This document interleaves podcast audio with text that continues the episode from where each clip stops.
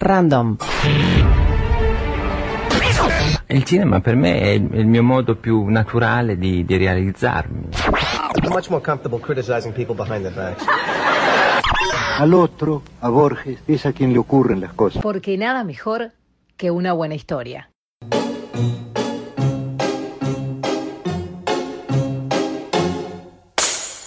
Historias Random Podcast por Bernardo Borkenstein. Hola, ¿qué tal? Este es uno de los audios de apoyo al taller de pensamiento complejo y eh, vamos a hablar hoy de principios de retórica. Lo que vamos a manejar hoy es una idea de por qué eh, los argumentos que se utilizan en la vida real no necesariamente tienen que ser argumentos formalmente lógicos o mejor dicho formalmente correctos para eh, generar convicción. Y es que el valor fundamental de la retórica es el poder persuadir, o sea, la verosimilitud. En la retórica no buscamos la verdad per se, esto ya desde la época de los sofistas era algo muy conocido, sino que lo que buscamos es generar en el otro una convicción respecto de los argumentos que uno sostiene. Y por lo tanto, cuando uno está utilizando una estrategia retórica y no una estrategia, por ejemplo, lógico-demostrativa, como podría ser en el caso de la ciencia, se apela a distintos mecanismos que eh, uno tiende a pensar siempre en el caso de la publicidad o de la política, pero no necesariamente son los únicos. Es claro que en la política el candidato tiene muy pocas instancias en contacto con la gente y tiene que generar convicción rápidamente, entonces va a apelar a su carisma, a su magnetismo personal, a eh, lo que se llaman ideas fuerza, vamos a utilizar dos o tres eh, conceptos eh, fáciles y que tengan un alto impacto porque la agenda del momento le da una fuerte impronta social. Pero esto ocurre siempre, en todos los casos en que nosotros necesitamos convencer rápidamente a alguien, puede ser una venta, por ejemplo, o un caso de seducción, un intento de seducción, nosotros estamos utilizando una panoplia eh, compleja de elementos, entre los cuales tenemos, por ejemplo, mecanismos psicológicos de apelación, como por ejemplo la emocional o el lenguaje no verbal, o tenemos también mecanismos que sí son argumentativos, como puede ser eh, la formación de una doxa, una doxa es una ideología o una teoría que por tan difundida o fuertemente aceptada ya no se cuestiona su verdad. Eh, hoy en día con el tema de las redes sociales, la posibilidad de una doxa, al menos en el sentido que Parménides le daba o, Aristóteles, es casi imposible. Si hay gente con tan poca inteligencia como para cuestionar que la Tierra sea redonda o como para sostener principios antivacunas, imaginémonos que ya casi ninguna doxa eh, va a ser admitida, nos va quedando poco, que matar es malo, y aún así habrá gente que lo, que lo justifique en algunos casos. O sea, ese es el tipo de falacia. La gente siempre va a decir matar es malo, pero si uno empieza a buscar dentro de los prejuicios de las personas, rápidamente va a encontrar que algunas personas sostienen que matar es malo, pero en algunas circunstancias, una en la que quizás haya más consenso, es en las personas este, que cometen delitos de violación, especialmente a niños. En ese caso la antipatía social es tan grande que seguramente habrá mucha gente que considere que una excepción a la pena de muerte eh, sería buena con esta gente, o sea, que, que en este caso sería moralmente considerable. Independientemente y sin entrar en eso, el problema de una doxa es que cuando uno intenta convencer a un grupo de personas, especialmente un grupo acotado, si uno logra instaurar un sistema de convicciones que pueda ser no cuestionado y aceptado así, entonces eh, es un mecanismo de comprensión y de persuasión interesantísimo. Esto ocurre, eh, por supuesto, dentro de las hinchadas de los cuadros deportivos o dentro de eh, los grupos de votantes a un partido Generalmente ahí se comparten valores y principios que podrían ser casi axiomas que conforman una doxa, pero que es local. Si uno sale fuera de ese grupo que la acepta, es muy difícil que se generalice. Después se pueden utilizar paradojas, especialmente para generar eh, sensaciones de, em, de desconfianza o de no aceptación. Eh, las paradojas son eh, razonamientos que aparentemente son ilógicos, pero que en realidad no lo son. Paradoja viene incluso de lo que veníamos diciendo, es paradoxa, viene como una doxa alternativa. Y sin entrar en el tema de, las paradojas en sí mismo, que daría para mucho, eh, incluso para un, audio dedicado estrictamente al tema, y probablemente lo hagamos, eh, vemos que existen razonamientos que pueden llegar a generar eh, una confusión o un estado que permita introducir la desconfianza para después hacer aceptar otro tipo de, de aseveraciones.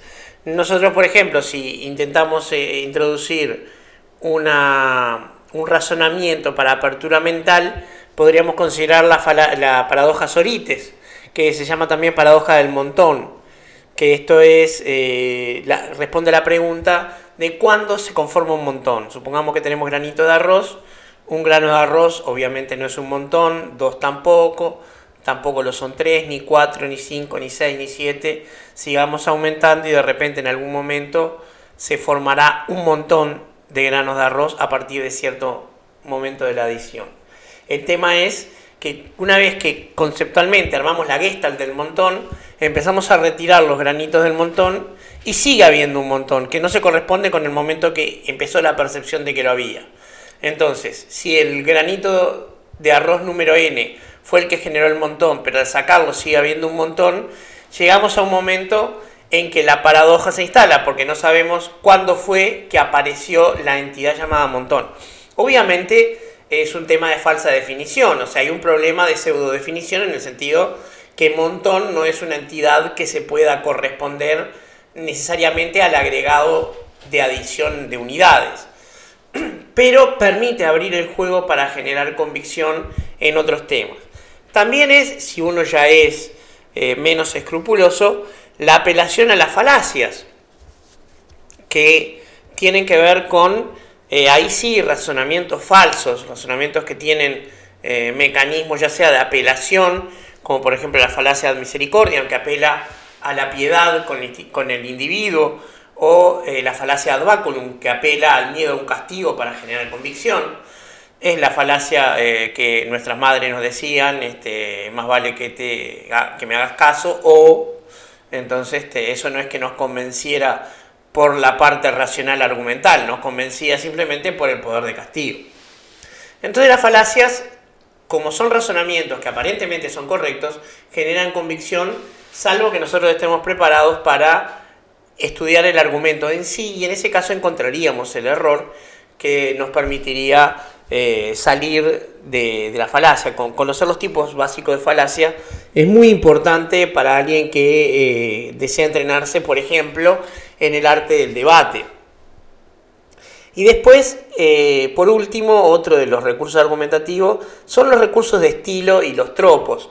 O sea, para generar convicción es muy importante cómo se constituye el acto de habla, o sea, la fuerza ilocutiva, cómo nosotros vamos a expresarnos eh, con una dicción clara, con una semántica bien estructurada, con una buena sintaxis, pero además utilizando figuras de estilo que nos permitan enriquecer el discurso y también armando ese discurso con un orden y una estructura que sea razonable. Hace mucho tiempo que, que, se, que se trabaja esto, ya desde la retórica de Aristóteles es algo que se ha He visto mucho y si nosotros incluso este, queremos ir a una fuente clásica, Cicerón, un gran, eh, este, un gran eh, discutidor y sobre todo un gran elaborador de discursos, una persona muy convincente, había eh, dividido un buen este, discurso, un buen argumento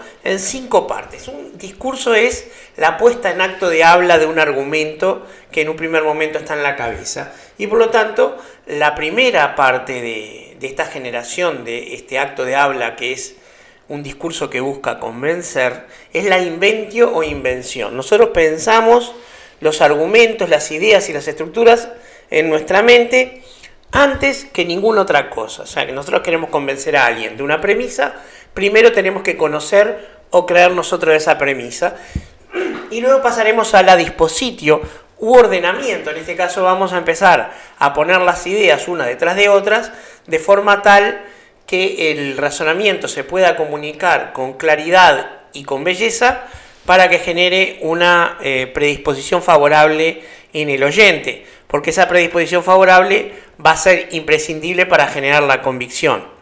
Después está la elocutio u ornato. Luego de que nosotros ordenamos las ideas y le dimos una estructura a lo que vamos a decir, tenemos que encontrar la forma más bella de decirlo. O sea, utilizar recursos de estilo, metáforas, alegorías, todo tipo de eh, elementos que generalmente se asocian con la poesía, pero no solamente, con la retórica están sumamente asociados también, van a permitir que el discurso sea más razonable. Cuando nosotros eh, vemos eh, a una persona que efectivamente sabe generar convicción por medio de la palabra, vemos que no solamente trabaja cosas como la inflexión, la modulación, el volumen, que todo es parte de lo que llamamos la fuerza ilocutiva del acto de habla, sino que también elige las imágenes que quiere comunicar. Si esto de comunicar a través de imágenes, eh, no vamos a caer en el lugar común ese de la imagen y las mil palabras, porque, bueno, es una petición de principio, no, no se sabe si es así. Pero sí es cierto que cuando más bello es el discurso, más fácil es captar la atención de la persona que uno intenta, que uno intenta lograr y eh, por lo tanto, luego de captar la atención, ahí sí es posible generar la persuasión, porque si no me están escuchando, la persuasión ahí se hace imposible. Luego viene una parte que se llama memoria, lo cual es obvio, tengo que aprenderme ese discurso para poder decirlo, y la parte final, actio, que es eh, la emisión del acto de habla y digamos la puesta en práctica de lo que uno desea hacer. O sea, como dice el viejo aforismo, en la cancha se ven los caballos y ahí verá quién corre más rápido.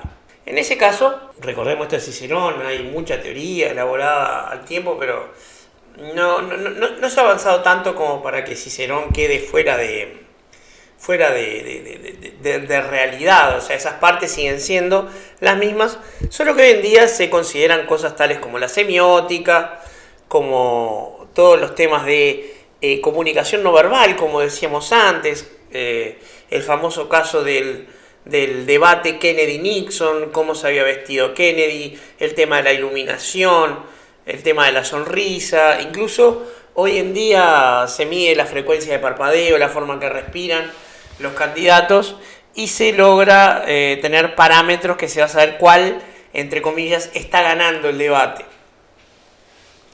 Entonces, eh, como veníamos diciendo, la retórica, que es el arte de generar persuasión, nos permite eh, establecer un discurso con todos estos recursos que permita lograr, primero, en la primera etapa de, del actio, la captatio benevolentia. ¿Qué quiere decir? Captar el favor del receptor del mensaje. Y luego que uno lo captó, generalmente se recurre a alguna técnica como eh, romper el hielo de alguna manera, hacer un efecto para conseguir que la persona que está escuchando de forma casual concentre la atención en lo que uno está diciendo, se empieza con el desarrollo tal cual se había previsto y se logra o no la persuasión que es el objetivo final. Estos son términos generales, por supuesto, de, de la retórica, y eh, es muy importante para cuando alguien desea generar persuasión, saber que es muy es vital en este caso poder entender que cuando hay no un discurso, sino dos discursos enfrentados, como es el caso de un debate, entre, digamos, haciendo una digresión, se le llama debate a cualquier discusión, pero no cualquier discusión es un debate y eso en política se confunde mucho. Un debate requiere una antinomia. Por ejemplo, aborto, a favor o en contra. Matrimonio igualitario, a favor o en contra. Si no hay antinomia, lo que se configura es una discusión, pero no es un debate per se.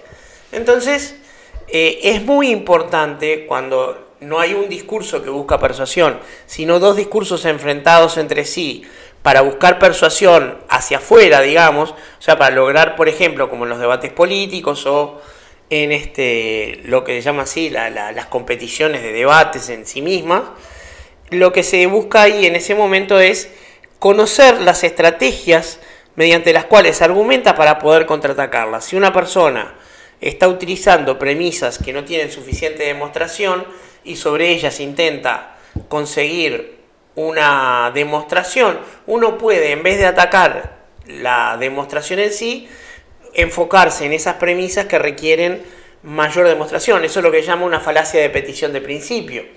Y así, conociendo todos los recursos, uno puede lograr muchas veces encontrar una falla estructural. Por ejemplo, cuando se hace eh, un error en el razonamiento del tipo de la afirmación del consecuente. Eh, digamos eh, un ejemplo sencillo. Si yo sostengo, cuando llueve se moja el patio, lo cual es bastante lógico, entonces yo de repente salgo, veo que el patio está mojado y digo llovió.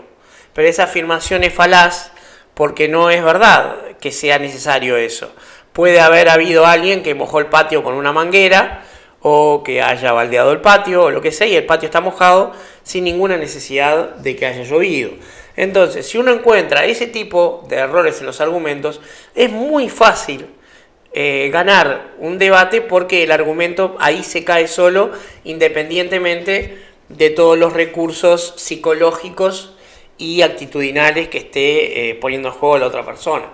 Pero eso es cuando los dos discursos se oponen uno al otro. Cuando hay un discurso solo, dependemos de eh, poder utilizar todos los recursos que tengamos a mano y, como en casi cualquier disciplina, cuanto más recursos, más fácil va a ser lograr nuestro objetivo. De momento, es todo, como decíamos, una cuestión de acto de habla y los actos de habla son palabras que no vienen fácil.